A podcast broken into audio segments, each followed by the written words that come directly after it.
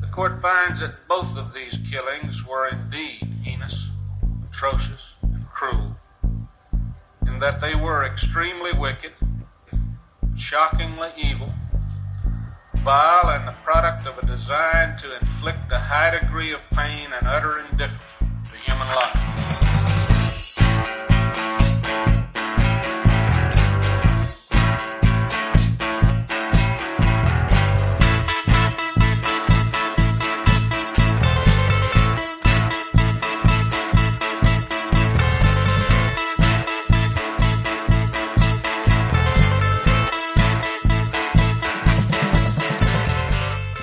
Hola a todos, buenos días, buenas tardes, buenas noches, bienvenidos a una nueva entrega de nuestro podcast Extremadamente Crueles, un podcast en el que, como sabéis, hablamos de crímenes sin resolver, asesinos en serie, misterios y todo aquello que se nos ocurra sobre la marcha. ¡Empezamos!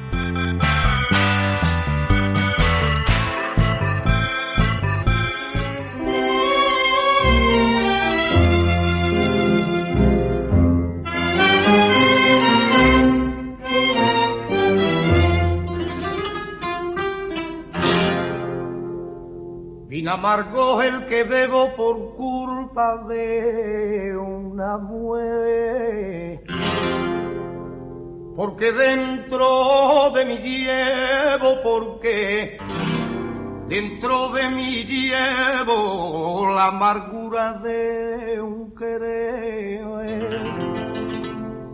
Se suele decir que el envenenamiento es un crimen silencioso, difícil de detectar y más propio de mujeres. Nuestra protagonista de esta semana cumplía los tres requisitos y pasó a la historia de la crónica negra como la última mujer condenada a muerte en España. Esta es la historia de Pilar Prades, la envenenadora de Valencia.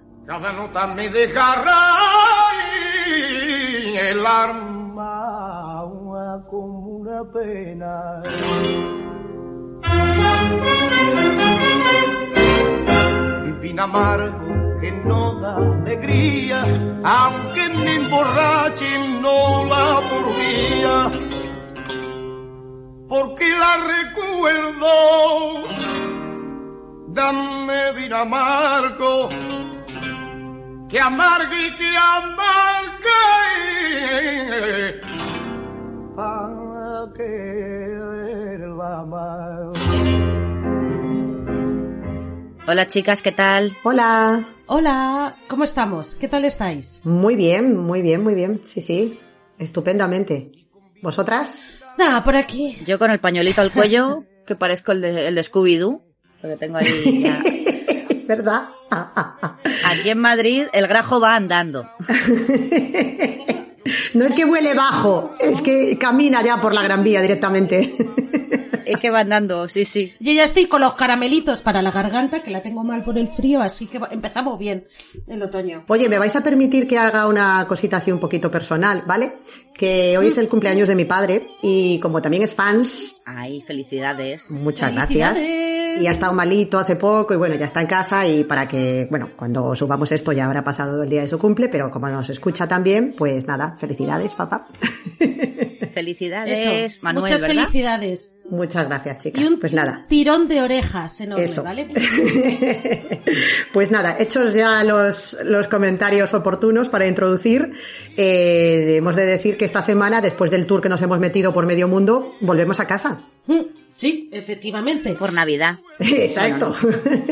Como el anuncio. Porque, a ver, Bueno, que haga memoria así un poco, hemos estado en Tokio, en Nueva Orleans, en Brasil, en Florida, hay alguno más por ahí que se me escapa seguro. En Kansas. Eh, efectivamente, sí, sí. o sea Ya no, que- está- ya no estamos en Kansas. Ya no estamos en Kansas anymore.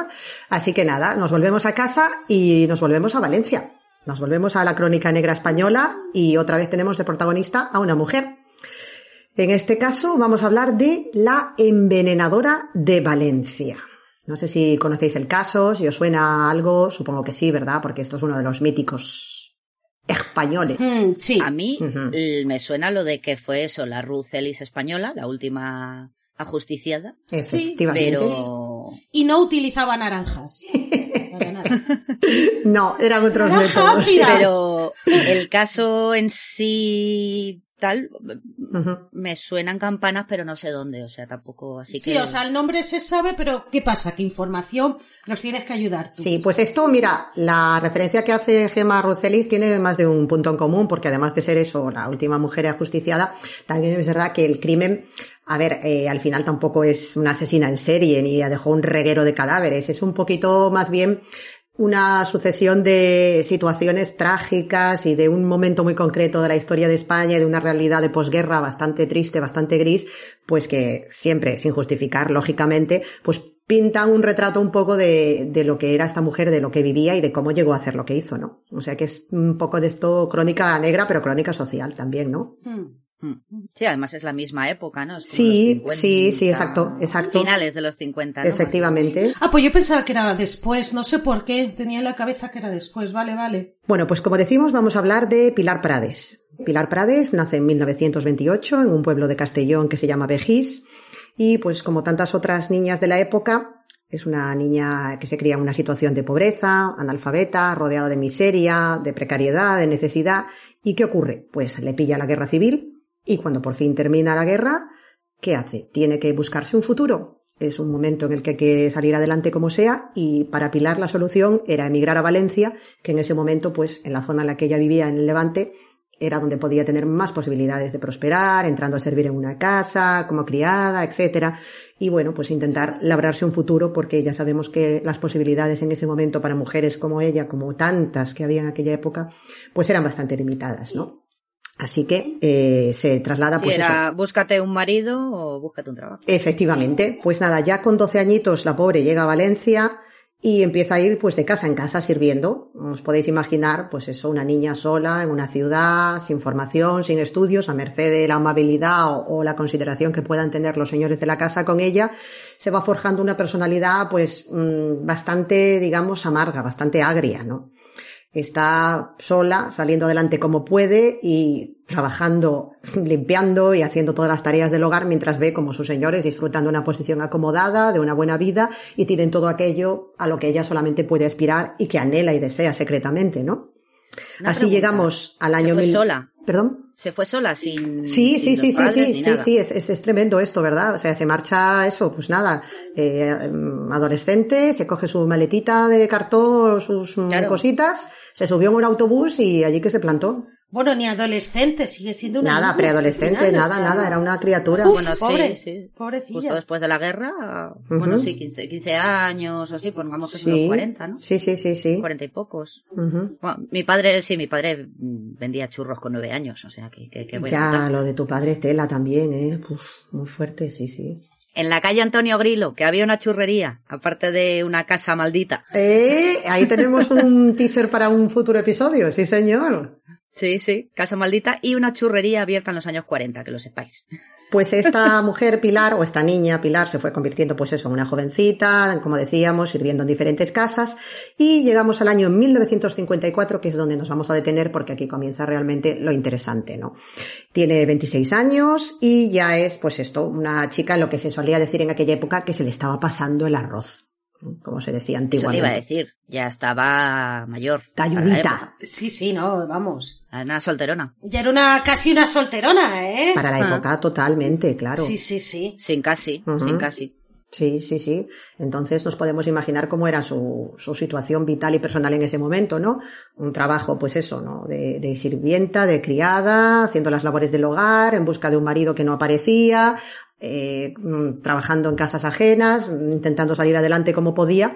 Pues hombre, podemos decir que lo que ya era, digamos, un temperamento bastante introvertido, por lo que se cuenta, reservado, así, decir, serio. agrio. Ya se le terminó de agrear. Estaba ya la En mujer todo. como de gesto perpetuo de comer limones, ¿no? Entonces también tenía, digamos, un, o empezó a desarrollar una, un aspecto bastante controlador, ¿no? Una necesidad como de intentar adueñarse de la vida de, los, de las personas para, para quienes trabajaba, ¿no? Ella veía todo eso, pues la posición acomodada, las familias que, que tenían sus negocios, que tenían sus profesiones, y en ella, en su cabecita, pues iba, eh, poco a poco fue desarrollándose esta idea de que de alguna manera ella tenía que intentar también acceder como fuera eso, hacerse un poco con el control de la situación, mover los hilos en esas casas para llegar a salir, ¿no? de, de su situación actual. ¿Y qué ocurre? Pues que una de estas, ¿no? Cuando ya la tenemos bastante agriada y, y, y digamos, maquinando, ¿no? Cómo, cómo salir de esta situación de pobreza, llega a la casa del matrimonio Vilanova. Enrique y Adela, que no tenían hijos y que tenían una carnicería en Valencia. Así que como tenían que atender el puesto de la carnicería en el mercado, pues necesitaban a una persona que se ocupase de las labores de casa y también si algún día hacía falta, pues echaba una mano en el negocio. Así que bueno, entra a trabajar allí. O sea, está pluriempleada en la carnicería, en casa y donde, donde haga falta. Efectivamente, efectivamente. Y bueno, tenemos que decir que según lo que se comenta y leyendo las diferentes crónicas de este caso, al parecer no la trataban nada mal. La mujer Adela era bastante religiosa y un poco así mea pilas quizá, ¿no? En algunos aspectos, pero bueno, se portaba bien con Pilar, incluso se preocupaba por ella, tenían un trato cordial, le dejaba poner la radio en casa, bueno, digamos que mmm, eran, eran más que correctos, eran incluso agradables con ella. O sea, eran buenos jefes. Sí, sí, que no tiene por qué ser. Claro. O sea, no la trataban mal, no había un... Sí, sí, sí, tenían el negocio, pero necesitaban a alguien que les ayudase eso, como dice Gema, en, en cosas varias, pero vamos, que eran buenos, buenos dueños, buenos señores, ¿no? Era, o sea, se portaban bien con ella, ¿no? Los dueños de la casa eran, eran buena gente. Y entonces aquí, pues Pilar empieza ya a maquinar, ¿no? Ve que está la señora atendiendo el puesto, que tiene su casa, su marido, y dice, mmm, esto me gusta a mí para mí. Yo podría ocupar Yo el lugar. esto. Yo quiero esto. Ah, Mira. Porque ya tengo aquí el pack completo, ¿no? El negocio que va bien, el marido atento y servicial, la casita, la colocación, el futuro mejor. ¿Y qué hace? Pues nada. El viudito. Ujú, tal Claro, cual. ahí, ahí, perfecto, es lo que yo también quiero, vamos. Tú quieres regentar también un, un puesto en... Estaba en la calle Sagunto. Eso te iba a decir. Un- Una carnicería Sí. en el mercado. que, que vea. Claro, claro, ahí, vamos, vamos. Lo feliz que sería yo gritando en un mercado, ¡Solomillo! ¡Pescado! Perdón. Eso ya me sonaba torrente total. Ha sido muy torrente, perdón. me has- No, no sería tanto, ¿vale? Pero bueno, quedaría muy bien yo en un mercado. Pues a Pilar le, le molaba esto. Ella, ella se veía a sí misma así, ¿no? Y entonces, claro, Eso de ver a las señoras pelear por la vez. Efectivamente, y dice, "Mm, pasa mucho tiempo sola en casa, además, claro, mientras los señores están atendiendo el puesto, pues ella está allí, Sí. ocupándose de todo, dueña y ama de, de la casa, y empieza, como decíamos, empieza a maquinar. Dice, si no estuviese aquí Adela, pues ya pasaría a ser la señora D. Claro, hombre, y además Adela es mayor. Mm, Así, Vamos. alegremente. O Alegremente. Sea, no- no- ¿Para qué vamos a tener en cuenta la opinión del señor? Claro, como quien cambia las sábanas. Venga, va. Porque yo lo valgo, ¿no? es que es eso, o sea, que el, el pobre hombre no tenía ni voz ni voto. Es como, vale, como si, si esta no está, pues evidentemente se va a casar conmigo. Claro. Hombre, Ay. a ver. Chica, no sé. Bueno, en fin. Habrá que tener en consideración la otra parte contratante, claro. no eso no lo que quieras. Efectivamente, pobre, pobre hombre. Claro, y ella, pues en su mente ese era el plan perfecto y que decide pues que ella podría ser eso, la sustituta perfecta, porque además es joven y le puede dar hijos a Enrique, cosa que Adela pues ya no puede hacer, ¿no?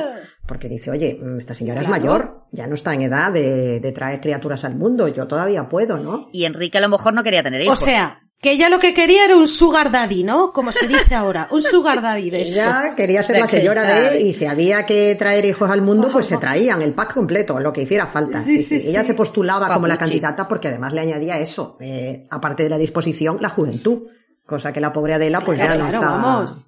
Ya no estaba en situación de ofrecer. Ya, claro. Ahí ya sí que se le había pasado el, ar- el arroz a la pobre señora. Claro, que es lo que decimos también. A lo mejor no los tuvieron porque no quisieron o no pudieron, no lo sabemos, ¿no? El caso es que se cruza en el camino de, de Pilar un veneno para matar hormigas con grandes dosis de arsénico, que además tiene un sabor dulzón y una consistencia así bastante espesa y que se llamaba diluvión. Y ella, pues ahí ve el cielo abierto. Me encanta. Sí, os estáis imaginando el botecito de la época risa con así, ¿no? Con lo de la cosa esta de mm, veneno, no sé qué y tal y cual. Sí. Y se llama Diluvión. Diluvión. O sea, qué nombre más bonito. se llamaba así. A mí me encanta Joder, la que le va a caer. el Eso es la tema- que le va a caer. el tema eh, arsénico para hormigas. O sea, es como lo de matar moscas a cañonazos. Sí, de, de sí, arsénico sí, por arsénico. compasión, nada. Para ratas o algo así más grande, ¿vale? Pero arsénico para hormigas, ves tú, que las hormigas con una lupa ya las estás quemando. por eso. Lo hacía de pequeña. Hombre, igual ese método es un poco más lento, Sí, pero Sí, sí. Bueno, diluvión. Diluvión. ¿Y qué hace? Pues Pilar hemos dicho eso, que es una mujer fría, metódica, calculadora y poco a poco empieza a mezclar en el café, en el caldo, en las sopitas, en los consomés, pequeñas dosis de diluvión, se las ofrece gentilmente a su señora, esta no nota nada extraño y bueno, pues ella como siempre servicial, que la señora necesitaba una sopita, pues ahí estaba ella con su preparado. ¿Que quería tomarse un cafecito a media tarde? Pues también Pilar lo tenía preparado con su saborcito especial, con el extra. Con el stevia. Exacto. Y bueno, pues, ¿qué ocurre? Que la señora empieza a encontrarse mal. Adela empieza a quejarse del estómago, claro. Sorpresa. ¿Qué será? Sí. Claro, eh, eh, mi pregunta es, dices, vale, en el café algo dulce, bueno, por lo que dice la stevia. la, la- la sacarina está líquida. Sí. Algo dulce, vale. Pero en el consomé o en la sopita dulce, a mí me... me Ahí igual lo tenía más, más diluido Mm, y, sí. y aprovechaba así, pues a lo mejor las tisanas, las infusiones, los cafés para hacer ahí ya la mezcla un poco más consistente. Pero bueno, digamos que el proceso fue metódico y, y prolongado en el tiempo porque Pilar lo tenía muy claro. No lo probaba ella, evidentemente. Claro, no, no, no, no. Para ver si estaba bueno o estaba demasiado dulce. Es un poco a ojo de buen cubero. Yo creo que esto no se va a Claro, notar. claro, yo iba calculando ahí la dosis y decía, pues venga, llega la hora aquí del brebaje mágico. Y pues como decimos, la pobre Adela se empieza a encontrar mal. Eh, hemos dicho que empezó a servir en, a principios de, año y el 11 de mayo comienza ya eh, Adela a notar que se encuentra mal del estómago. Eh, ningún médico sabe decirle qué le ocurre. Recurren a lo de siempre. Esto es una gripe mal curada. Esto puede ser alguna cosa que te ha sentado mal porque no encontraban una explicación. Dice, Sí, el arsénico te ha sentado mal. claro, es que, que- Sí, ¿qué le y pasa? si va Pues eso. lento, Claro. Que la mujer está cada vez peor, con más, más débil, con más molestias, con dolor de estómago, pero no, no hay una- un diagnóstico claro. ¿Qué hace Pilar mientras tanto? Aprovecha, se va adueñando. Ahora ya es ella la reina del mambo en casa. Acompaña a Enrique en todo lo que le hace falta, le ayuda en la tienda, incluso iba a la iglesia, recogía la hostia consagrada y la llevaba a casa para que la señora pudiese comulgar. Claro, quedando de, de- quedando de persona súper buena y bondadosa, ¿no? Vamos, o sea, un Ay. cinismo espectacular, vamos. Allí ella, mm, lógicamente, Sí, claro, sí. con su fachada de dadivosa y hacendosa, haciendo todo lo que querían los señores y la pobrecita señora, que malita estaba, yo le pongo la radio, le hago compañía, le traigo lo que Ya. necesite, pero a todo esto, la pobre Adela, claro, Metiéndole peor. a Enrique. Efectivamente. Un buen día, mientras está ya la situación llegando, el estado de salud de, la pobre Adela está llegando ya a un deterioro bastante importante, escucha cómo está en, hablando el marido y la mujer y le comentan a un médico amigo que la van a llevar al hospital a Adela para hacerle más pruebas, porque claro, como no encuentran una solución a lo que ocurre, pues habrá que ver qué, qué pasa. Pilar dice, uy, aquí hay que meter caña, que si no esto me pillan. Y aumenta la dosis.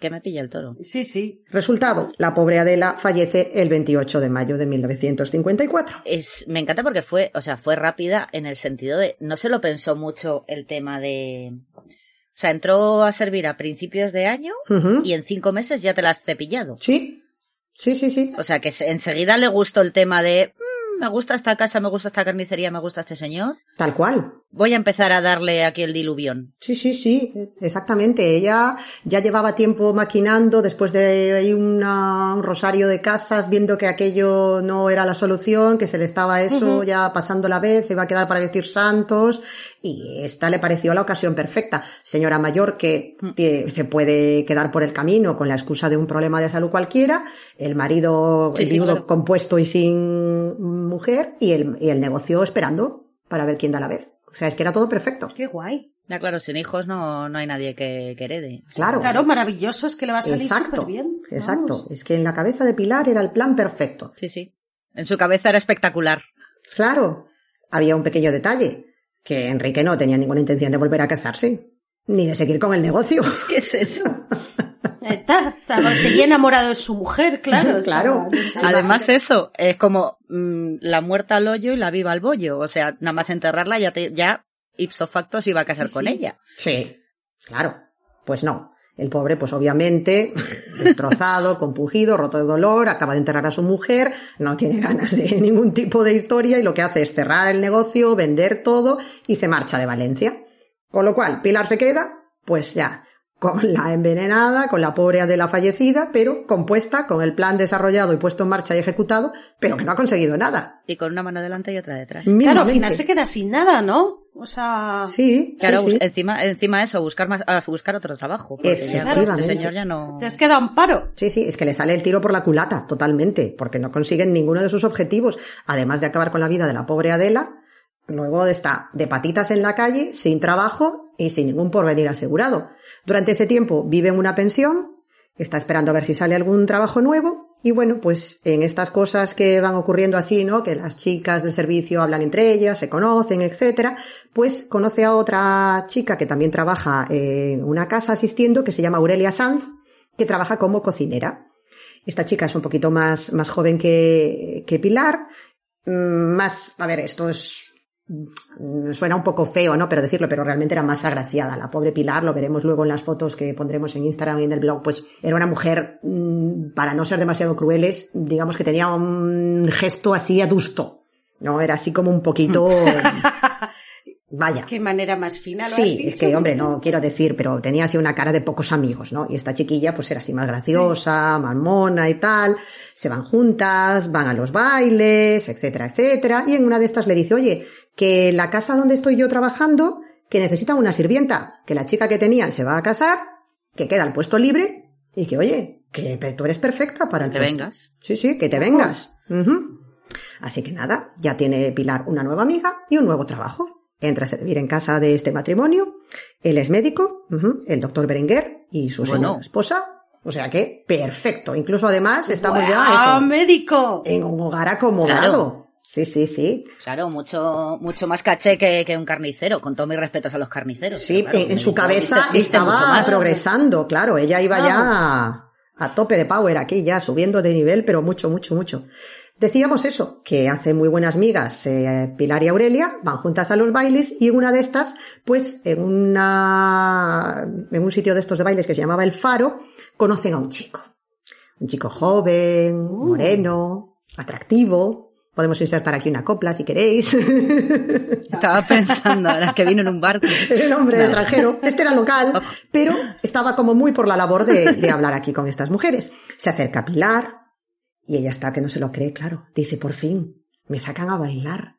Emocionada. Ay, está ay, allí, vamos, es que no da crédito. Hasta da un poco de pena, la pobre. La verdad es que sí. Este momento es muy triste, ¿verdad? En el fondo sí. La feita. Ay, Sí, que es lo típico de, es que tu amiga, ¿cómo se llama? No, imagino que será. Ay. Él lo que quería era acercarse a Aurelia y usó a Pilar de puente. Ay. Entonces, claro. Ay, pobre. Tremendo, imagínate, el chasco que se lleva aquí, pues... ¿Qué ocurre? Se repone del disgusto y ¿qué se le ocurre? Recurrir a su viejo amigo. Aurelia, s- sin comerlo ni beberlo, pobrecita. Es que lo estaba viendo. ¿Qué- Aurelia va a tener otra vez un encuentro no deseado con el arsénico. El diluvión, de nuevo, el mejor amigo de Pilar y cocinera que empieza a ponerse enferma. También salud que empieza a deteriorarse, la pobre Aurelia con molestias, con dolores de estómago, con malestar, tampoco se sabe qué ocurre. Y en este caso, como hemos dicho que eh, Pilar estaba sirviendo en casa de este doctor, de este médico, el médico ya directamente dice, no, no, no, esta mujer aquí hay que llevarla a un hospital, porque es que esto no es normal, se está encontrando cada vez peor y hay que ver qué le ocurre. Pero Pilar no ceja en su empeño y dice, pues si Aurelia no es la que se va, la que me voy a llevar por delante, empiezo con la señora de la casa. Ay, ay, ay. Pero ay. bueno, pero pobrecilla, ¿qué ha hecho la señora? A dos manos. Pues eh, tener, tener casa y marido. Sí, y marido, Y dinero. sí. Exacto. Exacto. Entonces ya aquí Pilar no distingue, ya está la pobre completamente cegada por el, la desesperación, la amargura, el odio y, y el trastorno y dice, ah sí, ¿con qué esas tenemos? Pues ahora vamos a por la señora de la casa. Entonces, bueno, pues empieza ya Mari Carmen, que se llamaba, también a sufrir los mismos síntomas. No, no se encuentra bien del estómago, también está de- deteriorándose su salud, está decaída y efectivamente y lógicamente os podéis imaginar lo que ocurre a continuación. El marido empieza aquí a decir, esto huele a chamusquina, A olérselo. es que no es normal. Dos en la misma casa, Pero, ¿Aurelia seguía envenenándola y seguía en casa o la llevaron al hospital? la llevaron al hospital y empezó a mejorar ya. Ah, Ah, vale, vale, claro. vale, vale. Y mientras mejoraba, pues Pilar contraataca y empieza con, con Mari Carmen, con la señora de la casa.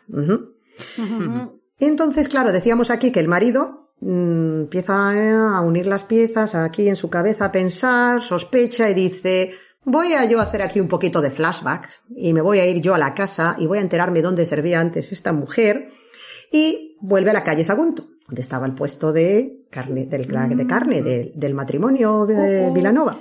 Los vecinos pues le explican el percal, le ponen en contacto con Enrique, los dos se reúnen y claro, dos y dos son cuatro. Empiezan a sumar Ah, amigo. y salen las cuentas. ¿Qué creéis que ocurrió a continuación? Esto es el, el giro aquí detectivesco de la historia. Exhuman el Van cuerpo a la de Adela. policía. Au. Deciden exhumar el cuerpo de Adela y análisis que Dios te crió y solución. En el hígado hay restos de arsénico. Mm, mm. Mm, claro, lógicamente. Qué rápida. el- Dime, perdón. eh, No, no, que ha sido muy rápido, o sea, Sí, sí, sí. siempre sí, hablamos sí. de gente que todo va súper lento y aquí ha sido como, joder, Sí, ya. sí, sí, sí, porque claro, empieza a ver el hombre este que, que su mujer está tan malita, que Aurelia se ha escapado de la muerte por los pelos y que se está recuperando en el hospital, vamos, mm, casi de milagro. El otro le explica lo que ha pasado y es que además cuando exhumaron el cuerpo de Adela, este estaba en pleno proceso de momificación, que es la prueba clara y evidente de que había una sustancia química, en este caso el arsénico. Así que, Anda, eso no lo sabía yo. No, ni yo, anda. Pues según los informes de la época, encontraron el cuerpo de, de Adela momificado y ya luego los restos ¡Hala! de arsénico en el hígado que comentábamos cuando hicieron los correspondientes análisis toxicológicos. O sea, que te refieres a que el arsénico provo- provoca momificación. Sí, según lo que consta en, en todo lo que he leído yo para preparar esto, como siempre, si hay algún experto médico, forense, químico, especialista que nos quiera aportar algún otro Sí, dato, sí. según lo que yo he leído en las varias hemerotecas que he consultado, esto es lo que ocurrió, según las crónicas Vale, de, vale. de la época. Mola. Yo esto me lo estoy inventando, ¿eh? Será porque, claro, no te comen los gusanitos porque claro, estás, estás podre. o sea, estás envenenado tú. Hombre, puede ser, es verdad, si los gusanos te empiezan a comer, se envenenan. Pues sí, Claro. Entonces, pues te, te quedas ahí, sí, sí, sí. sí. efectivamente. Ah. Claro. Entonces, eres- ahora el veneno, eres, el veneno eres tú, como decía Becker. Claro. qué bonito, qué Qué bonito. ha poético más bonito, Gemma, me ha encantado. Pero ¿Y bueno. ¿Qué es el veneno? Me preguntas. Bueno, El veneno eres sigamos, tú. por favor. Pues sí, esto, esto no es poético, esto más prosaico, porque claro, la policía entonces dijo, "Mm, pues vamos a proceder a detener Uy. a Pilar y hacer el consiguiente registro de su habitación, donde aparece que, Diluvión. exacto, Bien. la Me botellita. Qué de me encanta bonito nombre, de verdad. De verdad. Sí, porque al ¿Es o final discoteca o veneno? es, es- Perdón. es verdad que tampoco había una gran sofisticación, ¿no? O sea, era como todo bastante simple y ramplón y bastante... Sí, era, ca- sí, muy de andar por casa, Sí. en plan de, pues ala, pues tengo aquí... el- Sí, no, no tenía, porque yo que sí, Sí, sí, no, sí. o sea, y encima pues dices, joder, el veneno no lo, no lo metas en tu habitación, deshazte de él, de las pruebas, no, estaba ahí el diluvión. Ponlo en la cocina, que es donde tiene que estar. Efectivamente. Bueno, la cocina o donde tengan los productos de limpieza. Mm, véase, pues pa- pa mar- mm, para matar las, las hormigas. a disimula un poco, ¿no? O sea, exacto, guárdalo con las otras cosas, ¿no? O sea, intenta... Los polvos de maquillaje, dice. Los meteoritos de Guerlain y el diluvión. Uy, que me le eche, me echa el diluvión ahí. ¡Ah, mi ojo! Y seguro que estaba en la estantería. En la estantería y puesto de frente. Claro, entonces, bueno, pues eso, que, tampoco se molestó mucho en, en intentar ocultar las pruebas, ¿no? Lógicamente, es detenida, se, a un se le somete a un interrogatorio. El abogado defensor que, que lleva el caso le dice, declárate inocente, declárate culpable, porque ellas insistían que era inocente, que era inocente, que era inocente, y él le decía que no, que si te declaras culpable te van a caer entre 12 y 16 años, y como sigas con la inocencia y lo demuestren, Garrote. hasta luego, Lucas. Pero ella no. Ella seguía Pues ella que no. que no, que no, que yo no lo he hecho, nada. La interrogan durante 36 horas ininterrumpidas, se le niega la posibilidad de descansar y al parecer solamente le suministraron aspirinas para comer. O sea, el estado en el que podía encontrarse también era, cuando menos, alterado. Así que sigue insistiendo en que es inocente. Pues eso te iba, eh, pues jolín, después de ese interrogatorio barra tortura, yo ya llegaría a un punto que diría, mira, sí soy culpable. Sí, no, ya por Por el Nada. cansancio. Sí, sí, nada, inasequible el desaliento, no Cuando desfallecía encima es- la tía. Sí, sí, no sé. Es que encima eso, cuando encima es lo mejor para ti. Claro, Claro, pero es cabezona, es la definición de cabezona, ¿no? Claro, el abogado Sí, sí, sí. venga a decirle mm, que no, que no, Pilar, que es que si no, aquí esto va a acabar muy mal, que qué te cuesta, di que sí, que, que fue lo que sea. Y nada, nada, nada, nada, tía, que no, que no. Por fin, en un momento de debilidad, dice que bueno, que vale, que le dio una infusión para beber, que tal, que cual, que era boldo y que se había confundido porque como ella era analfabeta, no había sabido leer las etiquetas y que Ah, le había dado esto por confusión y que en ningún momento había tenido intención de envenenar a nadie, sino que era porque la pobrecita, pues como no sabía, se había confundido. Esto es lo máximo Ya. que llega No sabe a- ladrar porque no se usa, como dice mi madre. Claro. Entonces, bueno, lo único, esto es todo eh, relativo a la, a la mujer del médico. Ella en ningún momento hace ningún tipo de alusión ni al envenenamiento de Adela, la, la mujer del carnicero, ni de lo de su amiga, tampoco nada. Ella simplemente admite lo de que le preparaba aquí las, las infusiones a la señora, pero que era mm, porque se había confundido y que en ningún momento tenía intención de hacer nada. Es que yo no sé, como no sé leer, pues me confundí, y eh, tal cual. Y bueno, Ah, Mm. pobrecita. Sí, pero casualmente me confundí solamente con, con las que se me ponían por delante, con el médico y con el carnicero y Y conmigo la que me quitó el... Exacto. Sí. Eso. Sí, sí. Y bueno, pues, ¿qué ocurre? El 9 de noviembre de 1957, finalmente, el tribunal, que era el encargado de dictar sentencia, eh, decide que tiene que ser ejecutada por la pena capital por el asesinato de Adela y además eh, se le añadieron 20 años mm, también por el envenenamiento frustrado de, de la mujer del, del médico, de Carmen, y de su amiga, Aurelia. Ah, vale. Sí, sí. Ujú. Que digo, igual se dejan a Aurelia por el No, no, camino. no, no, Sí, también, también, las dos incluidas. Pero esto se alargó en el tiempo porque durante dos años el, el gobierno franquista estuvo recibiendo presiones para que no se llevase a cabo la ejecución. Porque bueno, mm, recordamos eso, que estábamos en plena dictadura y también había una, un movimiento católico que tenía muchísimo peso en la sociedad. Claro, era súper Mm. eh, relevante en este momento. Y había asociaciones católicas que decían que dadas las circunstancias, la situación de esta mujer, que la pena capital era un, una pena demasiado, un castigo excesivo, que si no se le podía conmutar por otro tipo de condena, etcétera, etcétera. Y entonces, bueno, pues así estuvieron alargando el proceso para ver si por fin podían conseguir el indulto. Pero aquí no fue posible. De nuevo, la suerte no, no estuvo del lado de Pilar y finalmente llega el día de la ejecución. Se confirma la sentencia por el Tribunal Supremo, el Consejo de Ministros también firma y tiene que llevarse a término de forma inmediata. Así que llegamos, pues, al día nefasto, el 19 de mayo de 1959. Se programa la ejecución para las 6 de la mañana. De nuevo, como ocurre siempre en esta situación, estamos esperando hasta el último momento, a ver si llega Al el indulto. momento que llegue. Exacto. Porque hacía 10 años que no se ejecutaba ninguna mujer en España y no eran uno, sino varios ya los asesinos que habían conseguido que se les conmutasen las ejecuciones por otras penas. Vamos, o sea que había antecedentes ya. Ujú. De nuevo, lo que Sí, decías sí. tú antes, muchos ecos con el tema de Ruth Ellis. Muchísimos. Bueno, esto es peor porque, bueno, no sé si prefiero que me, que me cuelguen o que me hagan ahí el garrote vil. sí, Eh, porque Claro, hay, es que, que- hay que tener en cuenta que los métodos de ejecución en España eran tremebundos, eran de la Inquisición, básicamente. Joder, cuélgalo. Sí, sí, Tal sí, sí. cual. Es, es más... Sí, sí, sí, es que además es eso, porque ella se enfrentaba, no se enfrentaba ni a la horca, ni se enfrentaba a ningún tipo de, ni a un pelotón de fusilamiento, ni a ningún otro método de los que se podrían estilar en aquella época. En este momento en España era mediante garrote vil. Sí, sí, una cosa, eso, espeluznante y, y de la Inquisición totalmente. O sea, es que lo ves y es un auténtico instrumento de tortura, pero de una atrocidad, yo diría que incluso innecesaria, vamos, o sea. Sí, Sí, sí, es que estás, estás consciente todo el rato y vas viendo cómo, si- cómo te van a partir las, las, las, las, vértebras, Sí. cómo te van a partir el cuello. Sí, sí, lentamente. sí, sí. Porque dices, bueno, te cuelgan, a ver, no sé, no me he colgado nunca.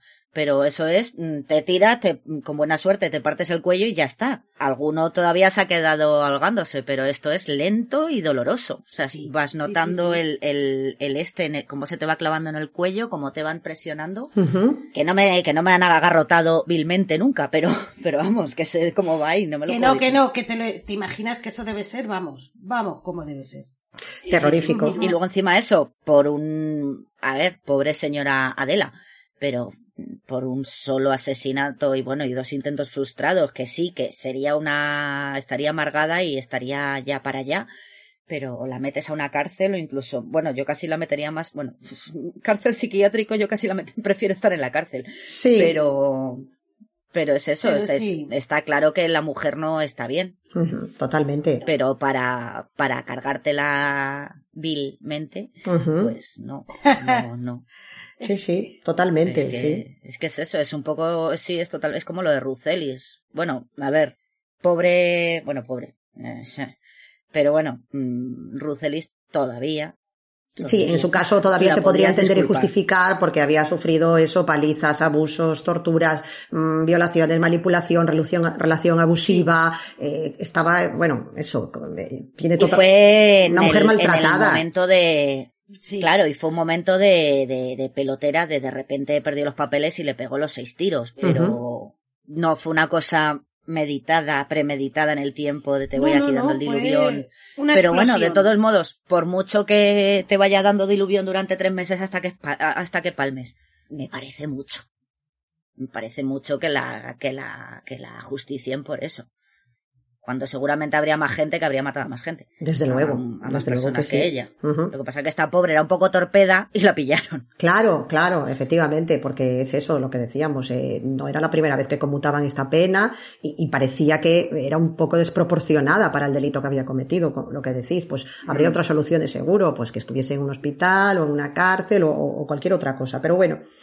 De nuevo los astros no se alinearon en favor de Pilar y no hubo indulto, no hubo perdón, no hubo, eh, no ninguna manera de conmutar la pena. Y lo que comentaba Gema es que es un método lento, doloroso y horrible. El verdugo va dando vueltas por si alguien no sabe lo que es, aunque bueno, lo puede estar buscando Google ahora mismo, ya veis el artefacto en cuestión y directamente te lo colocan allí, te lo ajustan al cuello y el verdugo empieza a girar la manivela, empieza a dar vueltas al tornillo y básicamente lo que hace es desnucarte, pero ejerciendo una presión brutal y dolorosísima y de una forma lenta y muy cruel. O sea, es que es una muerte. Claro, es que tú estás sentado, ¿no? Espeluznante, yo claro. creo, Tú estás sentado con el cuello agarrado y te van clavando eso, el, el, el, el palo se te va clavando en las vértebras del cuello. Sí, o sea, que es lento es y... partirte el cuello, pero lentamente, no hacer clac, como con un conejo. Sí, perdón. sí, sí, es, es Pero- terrorífico. No, pero que eso es, eso, eso es incluso, es mucho mejor lo que se le hace a los conejos. Ya, porque es un golpe Claro, seco. eso es una cosa rápida o un, claro, un conejo o una gallina o algo Desde así, luego es y mucho más piadoso y menos, menos cruento, ¿no? Tienes más compasión por un animal del, que- de la que tuvieron por, por Pilar en ningún momento. aquí. Piadoso, esa es la Bueno, por. Pilar y por todos los ajusticiados a Garroteville, Sí. que, es que, que es lo que te llama la atención, que dices, vale, eh, cualquier método de, de pena de muerte es, es cruel, porque ya me dirás tú, la silla eléctrica o la cámara sí, de o la gas o... inyección, cualquier cosa es, es cruel. Bueno, la inyección les duermen y al final, hombre, a ver, que lo pasas mal porque sabes que te van a matar, Claro. evidentemente, pero bueno, pero la inyección dentro de lo que cabe, yo creo que no, Sí, probablemente sea el, el más, el más compasivo. más compasivo, exacto, sí, es, eh, probablemente sea el más compasivo en ese sentido, ¿no? Tienes la agonía y la angustia de saber que llega a tu final, pero bueno, por lo menos no, no te hacen un milla verde, Sí, ¿no? pero no es una cámara de gas que estás ahí, claro. O la milla verde que no te pongan ahí, que te frían, o o yo qué sé. Incluso, mira, los franceses que tenían la guillotina, que era también un invento antiguo, pero bueno, de lo malo, Sí, me da a mí que, no, que con la guillotina ni te enteras. sí, sí, sí. No sé, preguntarle a algún Borbón. A ver, Y aquí lo voy a dejar, y aquí lo voy a dejar, porque hay algunos inventos, hay algunos inventos que deberían retomarse con cierta Yo familia. incluso he leído que hubo una variante como más sádica en la que colocaban cabeza arriba a, a los a los condenados sí. y veían sí, cómo sí, les sí, caía sí, sí, sí, en la- algunos sitios. y miraban cómo caía. Y, ay, mira qué bien, voy a ser jamón. Bueno, volvemos porque hemos dejado a Pilar en, Sí, en por la favor. cárcel de Valencia esperando un indulto que nunca llegó y eh, con una ejecución a punto de, de comenzar. Eh, ¿Qué ocurre? Aquí hay un giro, no sé si llamarlo tragicómico de los acontecimientos, mm, y es que el verdugo, que tenía que ser el encargado de, de ejecutar la- a Pilar, Antonio López Sierra, que era además el que había ejecutado a Jarabo, otro mítico, otro de los top, Otro top, mítico, top, sí, sí, sí, sí. de la crónica negra española de la época, dice que, que no, que no, que él lo de matar a una mujer mm, que no, que no se, que no tenía el cuerpo y, y que no se veía capaz. Tuvieron que convencerlo, al parecer, porque el hombre no, no estaba, no estaba por la labor. Así que bueno, finalmente, o sea que por encima, no solo esperando un indulto que no llega, sino un verdugo que le entra ahí el, el miedo escénico, el pánico, perdón que me ría, pero es que estoy pensando en lo que voy a Es comentar después, en, en la película del verdugo de Berlanga, y es que lo ves allí, y no sé si la habéis visto, pero es que lo llevan es a igual. rastras. Es que, es que es terrorífico. Sí, sí, sí, sí, sí, sí, es terrible. Entonces, bueno, me imagino la escena. El, el hombre que no, que no, y el otro que tiene Se que ir, que tiene que ir, y por narices, y, y venga. Dicen que los gritos de Pilar se oyeron en el vecindario, en los alrededores. Los pudieron escuchar con total claridad los vecinos. Normal. Es que el, el método. Es que el método es el, met- el método Stanislavski es que tenía que ser cojonudo. Claro, claro, claro. Sí, sí. Unos gritos debía dar la pobre. Y así, pues nada, Pilar pues tiene, digamos, el, el honor, entre comillas, por así decirlo, o, o- tiene, lleva el barchamo, ¿no? La seña, o como le queramos llamar, ¿no? La etiqueta de ser San Benito, sí. Claro, exacto, la última mujer ejecutada en España y además, eh, como decimos, pues eso, con el método terrorífico del garrote vil. Fue tal la conmoción que provocó en la época todo esto que decimos que se generó controversia, lo cual me parece súper interesante, dicho sea de paso, para la época, porque recordemos que estamos en una dictadura. Aquí, Sí. eh, lo de sacar los pies del tiesto, como que no. Que hubiese, digamos, disensión en la opinión mujer. pública es interesante, la verdad, ¿eh? Mm. Y bueno, pues un poco fue, digamos, el, el punto de inflexión que hizo que nunca más se volviese a aplicar la, la pena capital a una mujer en España. Realmente, ¿no? Eso fue como ahí el, el punto y final de todo esto. Y por lo que comentaba antes, eh, tuvo incluso, llegó a ser el impacto tan importante que incluso tuvo, digamos, su traslación a- al cine, ¿no? Eh, la película que comentábamos de El Verdugo, la película de 1963 de Luis García Berlanga, inspirada en este hecho, que es una obra Sí, un maestra poquito después, además. absoluta, sí, sí. Yo creo que si no es la mejor película del cine español, está ahí arriba, arriba, vamos. Eh, Si no la habéis visto, luego la pondremos también en recomendaciones magistral y que relata pues un poco en tono tragicómico, ¿no? Este humor así muy berlanguiano, que además ahora está cumpliendo años, ¿no? Que es el centenario de Berlanga, así que está muy bien que lo traigamos aquí también. Pues eso, Ah, las mira, vicisitudes de un hombre que digamos que por matrimonio hereda el puesto de verdugo. Su suegro es verdugo, que es el gran Pepe Isbert, se retira él se casa con Emma Penella, el actor que, que protagoniza la, eh, la película, es ahora el nuevo verdugo, pero que, vamos, que no le convence nada el tema. De hecho, lo que decía Gemma es que lo tienen que emborrachar y llevar a rastras porque él, como lo de ejecutar a alguien, no... No, no entraba en mis planes. y no sería esta la, la última vez que, que se hablaría del, del caso de, de Pilar en, en el cine y en la televisión en España, porque realmente eh, donde yo conocí esta historia y, y además que está muy bien retratada fue en uno de los capítulos de una serie que ya hemos mencionado aquí, de la que hablamos en el episodio cero. ¿Os acordáis? Cuando hablábamos de nuestras la huella. Exacto, la huella del crimen. En, en la primera entrega que se hizo en el 85, eh, Terele Pávez, otro, otro monstruo de, de la interpretación que se, se murió hace poco, en el, en el 2017, hizo de Pilar. Era un poquito mayor que, que el personaje, o sea, el personaje se supone que tendría 20, eso, 26, 27 años, era un poco mayor, pero lo borda. Está sublime, yo os lo recomiendo porque además está disponible en la web de Radio Televisión Española, la han emitido hace poco, se puede volver a ver. Y ahí veis toda esta historia retratada, su paso por la primera casa con el matrimonio de la carnicería, cuando entra a servir para los, el médico y la mujer, la amistad con Aurelia, eh, la escena en el, en el salón de baile, todo, el- la ejecución, está todo narrado fantástico, está muy muy bien y ella está sublime, espectacular. Y, e incluso hay una película posterior, un documental más bien, que se llama Queridísimos Verdugos, que es del año 77, de Basilio Martín Patino, otro de estos directores que empezaron así como en la nueva ola que hubo a finales Este de, el de... de la dictadura. El de canciones para después de una guerra, ¿verdad? Exacto, eso es, sí, justo. Pues ahí, eh, Antonio López Sierra, el, el hombre este que no quería ser verdugo o que no quería ser verdugo, no quería matar a Pilar, también cuenta su, su experiencia de, de cómo fue esta ejecución, que como veis tuvo muchísimo impacto. Y esto es un poco lo, lo que ocurrió con Pilar, ¿no? Podemos decir lo mismo, otra mujer víctima de circunstancias terribles, que también ya venía de casa, pues seguramente con un trastorno de personalidad, porque uno no resuelve los problemas en la vida a base de arsénico, pero bueno, que Sí, pero la vida tampoco se lo puso una fácil. niña que, que tuvo que abandonar el hogar y que no ha tenido un adulto que le diga Claro. lo que tiene que hacer. Exacto. Y pasó por una guerra y pues... Sí, o sea, al final... Eso trastoca a cualquiera, creo Sí, yo. Vamos, efectivamente. Unas consecuencias, este, pues voy a envenenar, total. Claro. Y luego la época, pues es lo que dices, la época tampoco ayudaba, que es que o te metías a, a servir, o te metías a monja, o, o te Sí, casabas. O te casabas, es que no te Y si quedaban no muchas encontrabas- más Y si no opciones. encontrabas claro. marido, Ujú. Sí, sí. ¿qué hacías? Pues para vestir santos, como, como decían. Sí, sí, sí, la verdad. Solterona. Y claro, con, ve- con 28 años, ya... mm, Eras una, una quedada, Bueno, como decía mi abuela. No sé si por ahí se dice. Aquí se decía mucho lo de que esta es una quedada. Esta que se ha quedado ahí, que no, que le Ah, pasó el mira, tren. una quedada.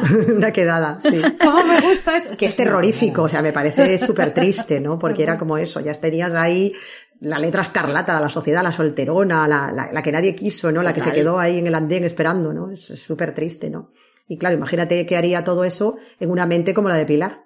Pues se le montó ahí un, una mezcla de cosas mm, Hostia, terroríficas. sí, sí. Sí. Sí, porque además es eso, el, el, el, el rollo este de, de maquinar porque dices, bueno, pues lo mato porque me están tratando mal o yo qué sé, que no tiene justificación Sí, ninguna, no la estoy Algo en justificando. plan, sí, sí, pero sí. el lo ma la mato porque así me quedo con el marido y con la tienda, es como, a ver, que hay otros factores entre medias, no, no, no quitándote a la mujer de delante, te vas a casar. con- Si me dijeras, es que estaba liada con el marido, Por ejemplo. puedes llegar a entender Ahí Claro. está, ahí Puedes está. llegar a entender Pero que sea el típico de no, voy a dejar a mi mujer, pero no la deja, y dice, bueno, pues me la quito de delante y se casa conmigo. Pero es que no.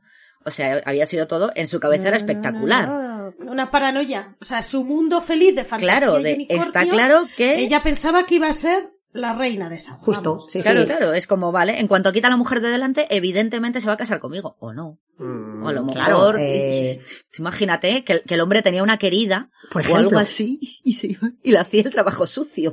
Pobre. Imagínate, eso hubiera sido un giro de los Por eso no acontecimientos. quería casarse con muy- ella, porque muy tenía curioso. otra. Sí, sí, sí, muy interesante. Pero nada, el pobre hombre, pues eso, Claro. roto de dolor y con semejante tragedia, dijo yo, nada, dejo todo esto aquí, hasta luego me voy y a la de, a la que estaba sirviendo en casa que le den. Vamos, o sea, se despediría de ella correctamente, Claro. entiendo, porque no había ningún motivo en su cabeza para no hacerlo, pero claro, que quería él saber Claro, nada no, aquí de simplemente se Pilar. muerto la mujer y... Claro, nada. Y Además, lo que decías, era un señor mayor que dices, bueno, a lo mejor alguien así con más pasta y tal, que a lo mejor sí que fuera un calavera, que fuese un papuche de la vida, pues a lo mejor con 60 años se te moría la mujer y te volvías a casar con una más joven, Claro. pero un Sí. señor que era un currante, que era un carnicero, que era Tal pues, cual. eso, clase media. Porque sí, te, te daba para tener una, una, una sirvienta, pero tampoco Tampoco mucho debían más. vivir claro. con grandes lujos. Sí, sí, exacto. Pues, ¿para qué me voy a meter yo ahora?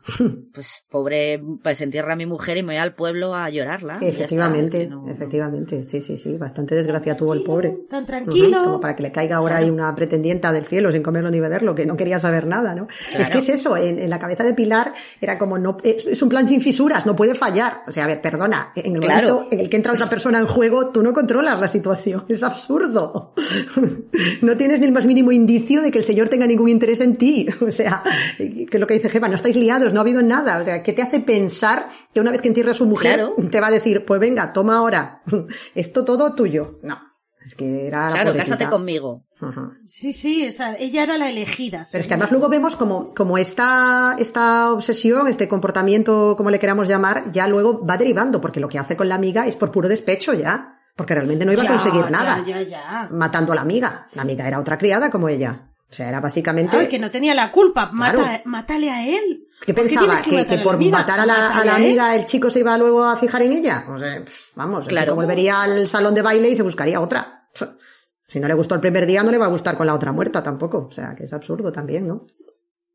Sí, no, no, es que es eso, pero bueno, pero en, en su cabecita, pues sí, pues lo que dices, mm, si me quito de delante a la, a la rival, por llamarlo de alguna manera, pues evidentemente se van a enamorar de mí hasta las cachas. Como, Sí. a ver, Pilar, Cari, A ver, chica, no. Cari. No. Esto Amiga, no date funciona. cuenta. Esto no funciona así, claro. Y ya luego lo de, en la desesperación de que se la llevan al hospital y que se va a poner bien, entonces ya tengo que acelerar aquí mi, mi plan criminal y llevarme por delante a la señora también. O sea, es que es todo al final de, de, de una tristeza y de un, no sé, de un patetismo impresionante. Claro, pues, pues tú piensas que si se te ha escapado el chaval del baile, Sí. pues mi, mi, eh, mi otro hombre mm, disponible en mi cabeza Claro. es Sí, el médico. Efectivamente. Entonces, bueno, pues el otro hombre al que tengo acceso supuestamente es este, pues bueno, pues como al chaval del baile ya no me lo voy a llevar porque esta se va a curar, pues me cargo a la señora y así el médico se casa conmigo. Todo, todo es muy lógico. Sí, es verdad, claro, es que Sí, sí, sí. estamos intentando entender la mente de una persona trastornada y como siempre, pues obviamente no, no podemos, no podemos seguir esa lógica que no, que no existe. Sí.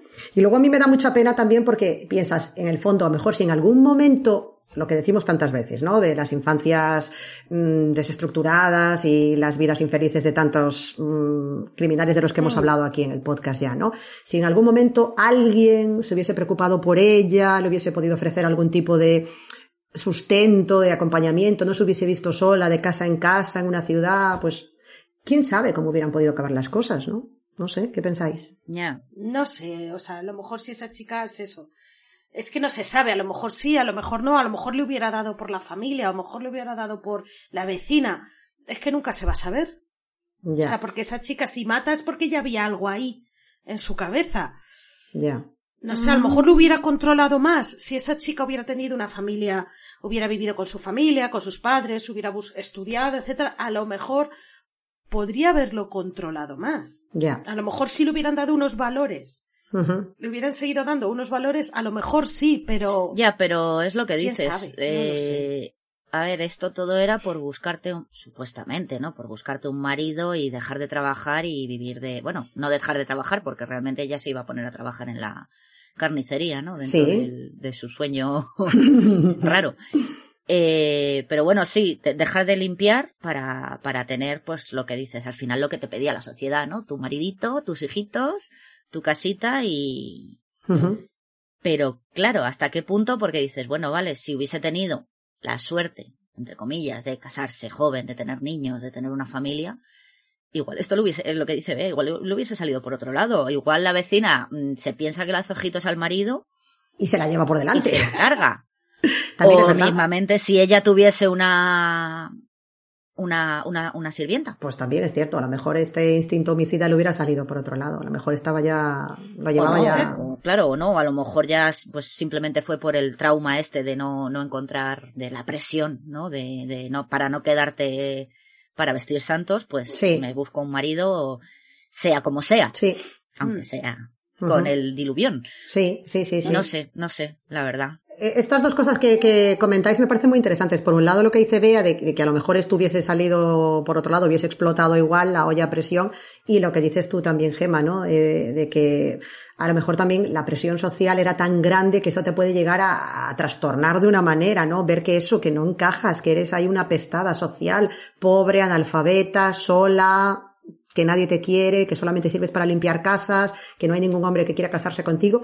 Eso también en la época yo creo que a lo mejor podría llegar, a, no, no, como siempre, sin justificarlo, ¿no? Pero a lo mejor podía grabar un trastorno ya existente y, y actuar ahí como un catalizador, ¿no? Todo ese drama de, de estar así, ¿no? No sé, ¿qué pensáis? Sí, no, no, yo creo que sí, porque es lo que dices. Mm, Pues hay gente que pues te, te resignas y ya está, y pues bueno, pues me quedo aquí de la solterona. Pero si ya vienes un poco tocada, pues al final es claro, Sí, es que claro. Muy Hombre, triste. no, no todas, a ver, no todas acababan envenenando por ahí a diestro y siniestro. Eso, bueno, si llegan a envenenártela. Por- y además, Pero- lo más triste es que seguramente habría señores, por así decirlo, que se lo merecían mucho más. Seguramente habría patronos o Sí, señores o, sí. gente que, con- que tenía no las trataban sirvientas nada o- bien. Su casa que seguramente las trataban fatal o que incluso a lo mejor abusaban de ellas o las explotaban. Que Eso estaba pensando. no voy a justificarlo, Sí, sí, sí, pero es que de haberse de esos- merecido a alguien hubieran sido ellos y no estos pobres que la trataban bien. Pobrecillos, claro, el matrimonio es eso. El matrimonio Que en ningún caso hijo, estamos pues, justificando el envenenamiento como método de reivindicación salarial. A ver, que quede claro. Pero- Ni de, ni de ligue. Exacto, Tampoco. exacto. No sale bien. no sale bien, no, porque los afectos humanos son volubles. Para buscar marido, para, para buscar marido no envenenéis a su mujer. Exacto. Pero claro, es que aún por encima, lo que a mí una cosa que me da mucha pena de la historia es que según todo lo que se cuenta cuando buscas información sobre este tema, es que realmente eran gente buena, que se portaban bien con ella y que no tenía ningún motivo más allá de, de su trastorno y su delirio para, para haberle llevado a esta pobre mujer a, a la muerte, ¿no? Y con el médico tres cuartos de lo Mm. mismo. Su amiga también. Le busca un trabajo, van juntas a los bailes. O sea, es que no había ningún motivo por ningún lado. No es por justificar, pero bueno, a ver, no es por justificar, pero dices, bueno, la- quería la riqueza de los señores. Bueno, pero es que la pobre amiga, yo lo que digo, mátale a él. O sea, que no, tampoco, está mal matar, está mal matar. Pero ya que tienes que elegir, ha sido él el que te ha rechazado. Ya. Ha sido él el que ha- te ha bailado, o sea, te ha bailado, no, ha bailado contigo, te ha hecho creer algo que no era, Sí. enfádate con él. Es como cuando, que a mí me fastidia mucho, cuando una pareja le pone la cuerno, está, fast- enfádate con, con él, no con la otra. O sea, bueno, ¿me entendéis? Sí, sí, sí, Perdón. sí, sí, con la tercera, no, O sea, con la es- tercera es que me discordia, cabrea, con el- es no, como- no con la tercera en persona en discordia. Claro, es que como no, cabréate con él, que es que tu amiga no ha hecho nada, al contrario, va al baile contigo, tienes a alguien con quien hablar, pues enfádate con el otro. Ya, pero el problema es que aquí la cosa era el pillar cacho. no mal y pronto.